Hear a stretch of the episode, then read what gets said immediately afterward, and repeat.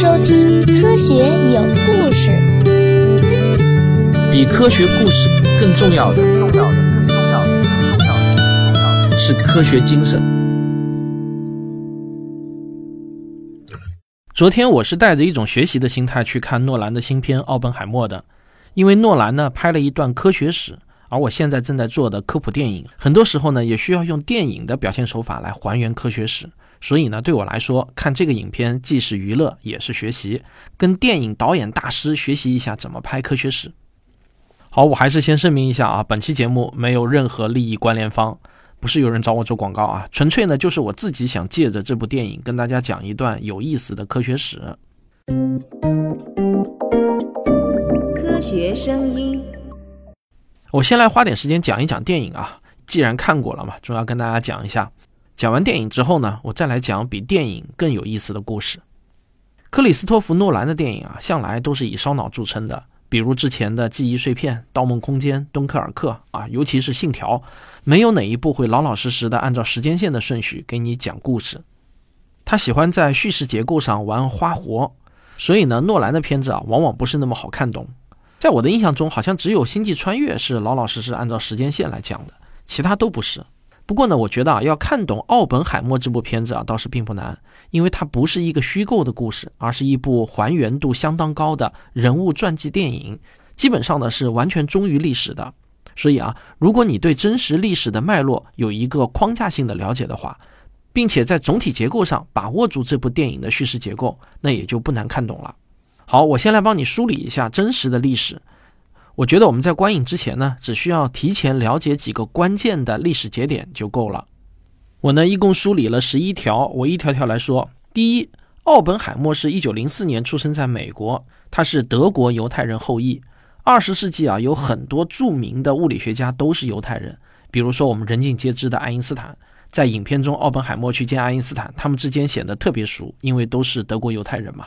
还有像卢瑟福、费曼、戴森。尤金·维格纳等等这些大神级的物理学家，他们都是犹太人。第二，奥本海默毕业于美国哈佛大学，然后呢，在一九二四年到一九二七年，先后在英国的剑桥大学和德国的哥廷根大学留学。在德国的时候呢，他师从著名的物理学大师波恩。那个年代啊，全世界物理学研究的中心就在欧洲。我们耳熟能详的那些著名的物理学家，基本上都是一个圈子的。大家要么是师生关系、同学关系，要么就是校友关系，最次啊也能攀上个朋友的朋友关系。所以呢，当时不管是在德国还是在美国，造原子弹的那些科学家之间啊，都有着千丝万缕的联系。第三，一九三八年，两位德国物理学家成功验证了核裂变，这成为当时物理学界最大的一条新闻。这条新闻之所以那么轰动啊，是有时代背景的。因为当时的世界局势已经很紧张，世界大战一触即发，而物理学家们一看到核裂变所释放出的巨大能量，都能秒懂啊，这玩意儿可以做炸弹用于军事。第四呢，一九三九年德国啊突袭波兰，二战爆发，世界呢就从此分成了两大阵营，法西斯阵营和反法西斯同盟，人类呢也是一分为二，各自为战，无数的师生、同学、校友从此呢就变成了敌人。德国和美国也开始了抢科学家的大战。当时几乎每一个著名的科学家都被两边挂了名的。希特勒的战略很残酷，如果不能为我所用，那就除掉。于是呢，这期间就发生了很多逃亡的故事啊。最惊险的要数波尔的逃亡了，我后面会讲到。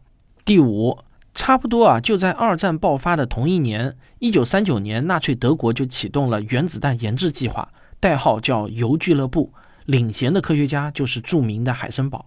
第六。一九四一年，在美国的一群物理学家就意识到，如果让纳粹先搞出原子弹，后果不堪设想。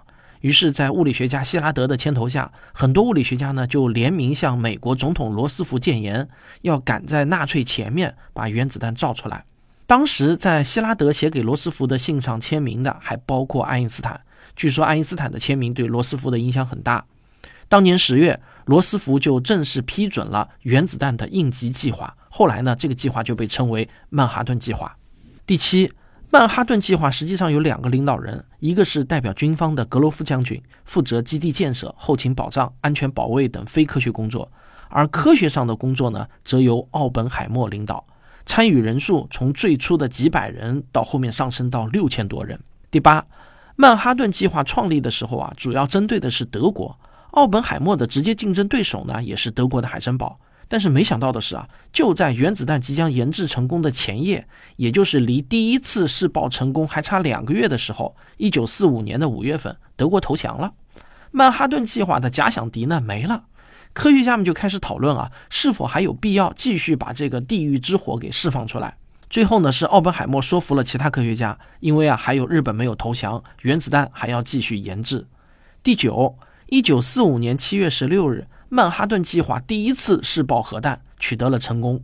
多年后，奥本海默在一次电视广播中就回忆说：“啊，当火球出现的那一刻，我想起了《伯加梵歌》中的一句话：‘我现在已成死神，世界的毁灭者。’”第十，日本投降。二战结束后，美苏冷战开启。麦卡锡主义开始在美国兴起，以参议员麦卡锡为首的一群美国的极右翼分子开始恶意诽谤和迫害那些疑似是共产党的美国人，这是美国历史上的一个污点啊！奥本海默的妹妹、弟弟、情人啊，都是美国共产党。曼哈顿计划中的有一个科学家呢，也被证实是苏联间谍，因此呢，奥本海默也就遭到了怀疑。第十一。美国原子能委员会主席刘易斯·斯特劳斯站在了奥本海默的对立面，他迫使奥本海默辞职，但奥本海默呢并没有屈服，而是选择了接受国会听证会对他的听证调查。这个国会听证会啊，它不是法庭审判，但是它的严肃程度呢一点都不亚于法庭。接受听证的人或者所有作证的人都要宣誓诚实，如果做伪证的，那就是重罪。从一九四五年的四月份开始，听证会啊一直持续了三个月。大多数和奥本海默共事过的科学家呢，都做了对奥本海默有利的证词，但是另外一位著名的科学家泰勒却做了对奥本海默不利的证词。泰勒呢，也因此激怒了科学界，没有得到好名声。好了，你了解了上面我梳理的这十一条背景知识，差不多呢就足够看懂这部影片了。另外，我还需要跟你讲一下这部影片的总体叙事结构。影片呢是从一九五四年的国会听证会开始的。并且呢，贯穿整部影片的始终，在听证会进行的过程中，再插入各种倒叙啊、插叙的镜头。假如啊不了解我前面讲的历史知识，确实呢容易看得乱死了。但如果对历史有了一个框架性的了解，那就很容易看懂了。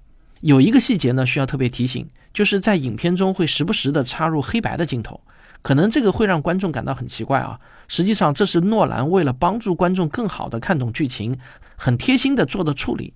这些黑白的镜头呢，表示的是奥本海默的对立面，就是斯特劳斯的记忆中的画面。我们都知道，对于同一件事情，不同的人可能会产生不同的记忆，这就是所谓的罗生门现象嘛。在这部电影中呢，也有这样一个罗生门现象，就是有一次啊，斯特劳斯陪奥本海默去见爱因斯坦，这是一段比较关键的戏，也是两人产生矛盾的起点。他们呢有各自不同的记忆，因此呢，这段戏在影片中就被表现了很多次。为了让观众更好懂啊，诺兰就把斯特劳斯回忆的画面处理成了黑白色，而奥本海默的回忆呢是彩色的。如果不这样处理啊，我估计这段戏就会让大多数人真看不懂了。好了，那我讲到这里啊，关于电影本身的部分我就讲完了。下面呢，我想来跟大家讲一点更有意思的事情。咱们先上个小广告，广告之后见。我的付费专辑《吃货科学指南》已经全部更新完毕了，欢迎大家购买收听。或许啊，几十块钱能为你节省几千块钱的冤枉支出，它能让你吃出健康，吃出自信。围绕着美德两国研制原子弹的这段科学史，有一个史学界非常感兴趣的谜题，那就是。为什么海森堡领导的德国科研团队没有先于美国人把原子弹给搞出来呢？要知道啊，德国人早在美国人之前的一九三九年就开始搞原子弹研制工程了。他们组织起了一个豪华团队，有将近一百位科学家组成。他们实施研制原子弹的计划呢，代号叫做“铀俱乐部”。当时的德国啊，那可是人才济济啊，全世界最好的物理学家差不多有一半都在德国。他们的物理学研究水平远远超出其他国家。我来举几个例子来说明啊。大家知道，原子弹的根本原理是利用核裂变反应释放出来的巨大能量来制造炸弹。那这个核裂变是谁发现的？是德国人奥托·哈恩和他的助手斯特拉斯曼。哈恩一九四四年获得诺贝尔奖。原子弹的理论基础是量子力学，而开创量子力学的最早先驱之一普朗克也是德国人，还有发现 X 射线的伦琴德国人，还有劳厄一九一四年获得诺贝尔物理学奖的，波特一九五四年获得诺贝尔物理学奖，还有盖格就是盖格计数器的发明者，他进行了阿尔法散射实验，还有啊魏扎克、巴格、迪布纳、格拉赫、沃兹等等啊。当然，最著名的还是量子力学的奠基人之一。二十四岁就提出了量子力学中著名的矩阵算法，三十一岁就获得诺贝尔物理学奖的海森堡，他后来呢就成为了德国研制原子弹的核心人物。要说海森堡这个人有多厉害啊，在电影中有一段台词就很经典，我可能记不全啊，但大意是有人对奥本海默说啊，德国人领先了我们十二个月。奥本海默说啊，不是十二个月，是十八个月，因为我们要用六个月才能理解那个什么什么的意义，但是人家海森堡啊一天就理解了。总之啊，至少在一九三三年之前，物理学研究的世界中心就在德国。而且大家别忘了，德国在二战开打后啊，很快就占领了波兰、丹麦、法国等等这些国家，也有很多知名的物理学家。他们大多数呢，都还没来得及逃往国外，就被纳粹给控制住了。比如发现钋和镭的居里夫妇，也是生活在纳粹统治下的法国。可见啊，当时的德国人才肯定是不缺的。那原料就更不缺了。德国占领了捷克斯洛伐克后，就控制住了当时全世界最大的油矿。那么，是不是希特勒不想搞原子弹的研制呢？当然也不是啊。希特勒的嗅觉还是很灵的。虽然他以前是搞艺术的，但是呢，他对这种新科学用在军事上一向是很热衷。他特地拨了一笔款，委派自己的左膀右臂，也就是党卫队的头子希姆莱负责原子弹工程。希姆莱呢找来了海森堡来负责理论部分，哈恩负责实验部分。这两位的组合呢也堪称是黄金组合。这时候呢是一九三九年，正是纳粹德国如日中天的时候。按理说啊，在这种天时地利人和的情况下，德国人没有理由搞不出原子弹啊。可是呢，偏偏他们就没有，这就奇怪了啊。我们免不了就要追问，那这到底是为什么呢？二战结束后，海森堡啊被作为纳粹分子关押在了英国。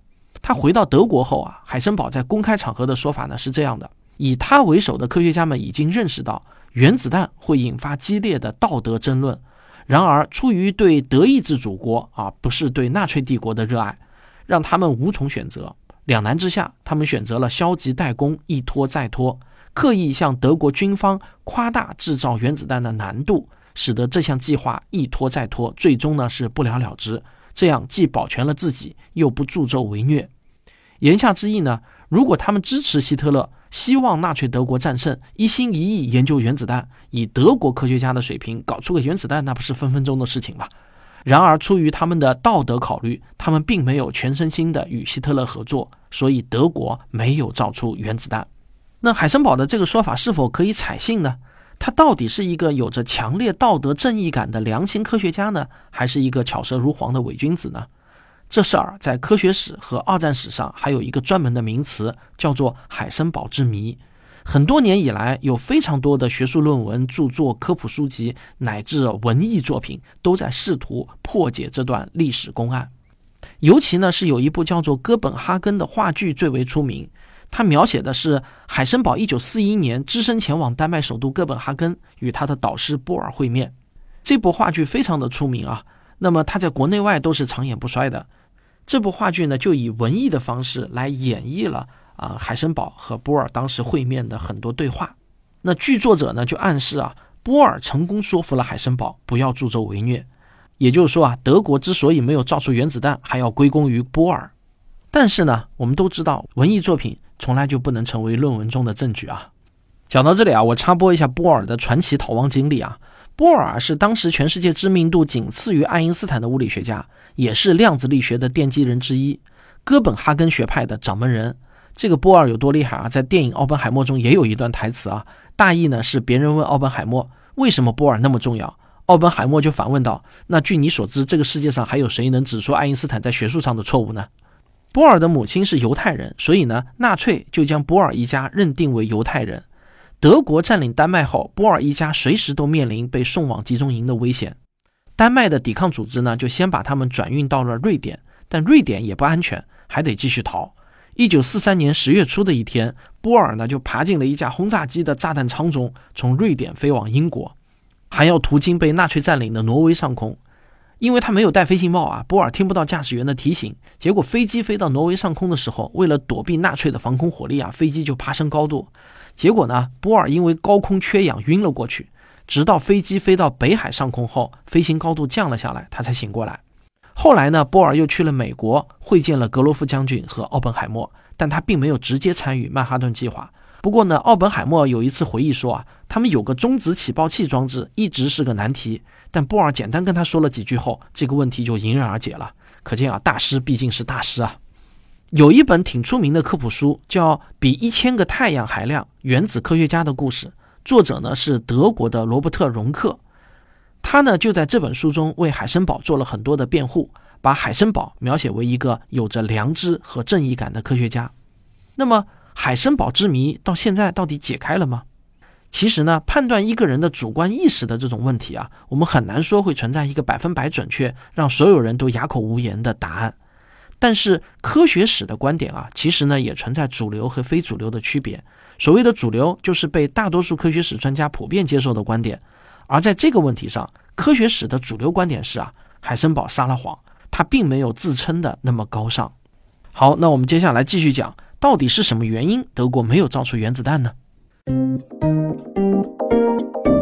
科学声音。早在一九四七年，荷兰出生的物理学家萨缪尔·高斯密特就出版了第一本有关铀俱乐部的书。他呢，曾经是美国陆军特种部队阿尔索斯行动的科学主管。他的部队随前线作战部队一起占领了德国核研究中心，收缴了那里的档案和研究资料，并拘捕和盘问了在那里工作的科学家。由高斯密特收集的关于铀俱乐部的秘密报告，此后呢被封存了多年。第一位能够对秘密报告加以利用的呢，是一位历史学家，他叫马克沃克。他还参观了卡尔斯鲁厄的核研究中心。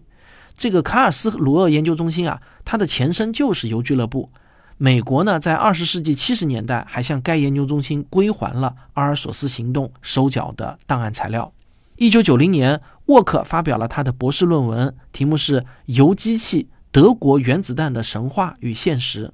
和许多其他出版物一样，沃克的论文摘要认为，纳粹德国的物理学家清楚地了解核武器的制造原理以及核武器的作用。原子弹研制失败的主要原因是经济原因，也就是希特勒没有给海森堡足够的钱，所以呢才没有造出原子弹。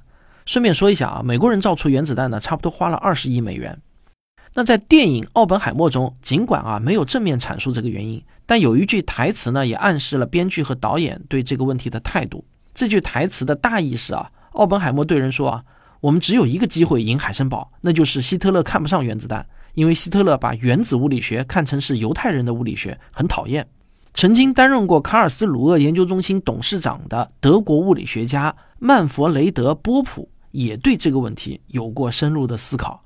他写了一篇长文，叫《希特勒为何没能造出原子弹》，来反对沃克的观点。他认为，德国之所以没有弄出原子弹，根本不是经济原因，纯粹就是因为技术方面的原因。我呢是非常喜欢这位科学家的观点啊，因为我觉得他的论证过程非常的严密。那我来给大家介绍一下波普的观点。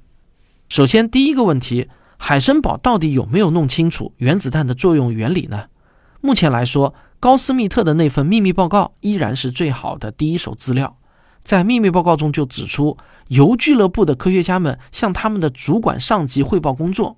他们的上级呢，就是德国陆军武器装备局。一九四二年，他们改为向帝国研究委员会汇报。在游俱乐部的内部呢，留存着这些报告的副本。这些副本呢，是用打字机一个字符一个字符打出来的。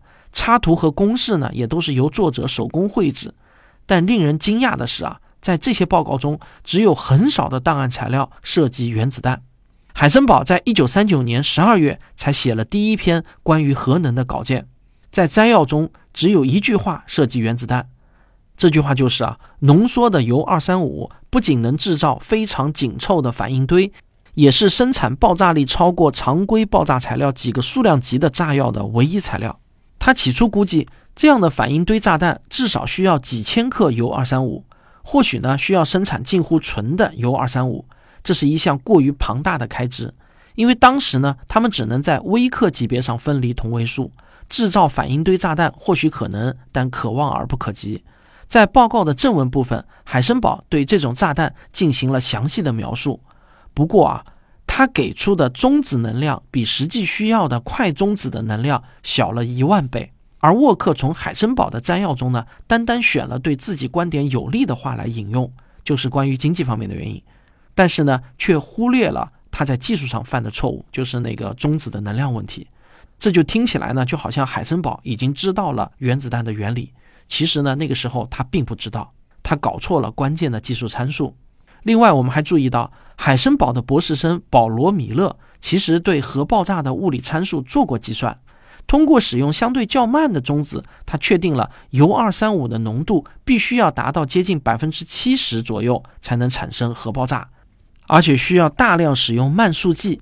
第一个结果呢接近正确，遗憾的是啊，第二个结果却完全错了。因为慢速剂是原子弹的毒药，但奇怪的是啊，沃克却并没有理会米勒的报告，这是唯一的一个专门设计核炸弹的报告。另外还有一个重要的证据可以说明海森堡的团队犯了错误。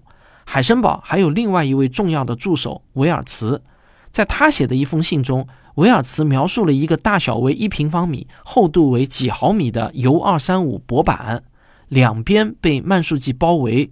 维尔茨就形容它可以成为几乎取之不尽的热源，也可以造成极具威力的爆炸。这说明当时至少维尔茨认为，反应堆和原子弹不仅要按照同样的原理来工作，而且要有相同的形式。这显然呢错得很厉害。还有一个错误呢，也尤为深远地影响了这个历史谜团。德国陆军武器装备局在一九四二年编写了一份关于已经取得成果的详细报告。在这份报告中有一句至关重要的话：就爆炸而言，必须让十到一百千克的铀二三五或者第九十四号元素聚集到一处。这与美国当时提出的二到一百千克惊人的一致。但遗憾的是啊，沃克只是一个历史学家，他不是一个物理学家，所以呢，他仅仅只注意到了这一句话，却没有仔细看整份报告的详细内容。其实，详细报告中的物理学阐述却明显的证实了德国科学家关于原子弹作用原理的想法是错误的。在目录中，原子弹只是作为反应堆的特例再次被列了出来而已。在正文中，只有两个对反应堆很重要的过程被视为生成中子的过程，而且呢，没有提到用快中子撞击铀二三五。关于原子弹的陈述，仅仅是基于海森堡和米勒在一九三九年到一九四零年的工作。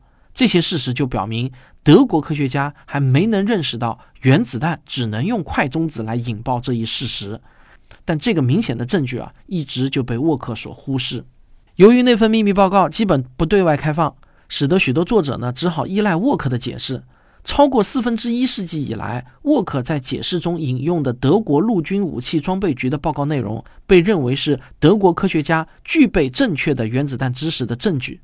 令人惊讶的是，沃克的错误一直没有被发现。只要稍微了解该技术，就不难理解在这份报告中十到一百千克这个范围的含义。这个数值范围呢，是用来描述含有慢速剂的高浓缩铀二三五反应堆的。并不是指的引爆原子弹的临界质量。如果在这个范围内就会爆炸，那么现在全世界已经建成约一百五十座供研究使用的反应堆，它们的燃料平均就含有十千克高浓缩的铀二三五。在更高功率的反应堆中，甚至含有超过五十千克的高浓缩铀二三五。那么它们岂不是会像原子弹那样发生爆炸吗？显然没有。所以说啊，德国物理学家计算的是反应堆的临界质量。他们之所以能做到这一点，是因为他们已经勾勒了一个相关理论，并且知道有效的碰撞截面。但他们认为用高浓缩铀可以让这种反应堆变成原子弹，这种认识距离真正的原子弹爆炸的原理还差了很大的一截。上面的这段分析呢，也可以用来解释战后一直流传但未经证实的说法，也就是二战期间海森堡曾经讲过五十千克的临界质量。据说啊，他在一次会议上将炸弹的大小与菠萝进行了比较，而菠萝大小的一块铀呢，相当于二十五千克左右。当时德国的国防部长阿尔伯特·斯佩尔也在场。这些数据与德国陆军武器装备局的报告中提到的数据范围相符。其实呢，这是一种数据巧合。海森堡谈到的临界质量依然是针对反应堆安全性的。另外，在一九四二年二月的会议上，海森堡用一幅示意图介绍了天然油和纯铀二三五的裂变反应过程。在这幅图中，海森堡头一次没有用慢速计。海森堡似乎找到了正确的原子弹原理，但可惜的是呢，文中并没有提到快中子裂变。战后，海森堡声称他一直都知道原子弹只有用快中子才有可能制造出来。然而，直到战争结束，他也未提起过这个新的见解，也未承认他的反应堆炸弹有误。沃克呢，高估了这幅示意图，试图用它来证明德国科学家掌握了正确的原子弹原理。其实啊，海森堡没有达到目标。他只是终于到达了原子弹物理学的起点，而美国在一九四零年初就已经到达了这个起点。但是呢，海森堡没有再向前迈出一步。一句话，德国科学家没能理解反应堆和原子弹之间的区别。那么，海森堡是否真的算出了引发核爆的关键数据临界质量呢？海森堡战后声称啊，他心里早就知道，但是呢，他没有说出来。波普认为，海森堡其实啊是真的不知道临界质量。证据呢，就是一些珍贵的录音。德国投降后，铀俱乐部的一些最重要的成员，从1945年7月初起就被拘押在英国兰德斯茨农庄，长达六个月之久。这所房子呢是安装了窃听器的，所有的谈话都会被录音。所以呢，我们今天啊还能够看到德国科学家在听到美国向广岛投放原子弹的消息后是如何反应的。伯恩斯坦对他们讨论内容的低水平感到震惊，因为到那个时候，铀俱乐部成员依然不了解原子弹。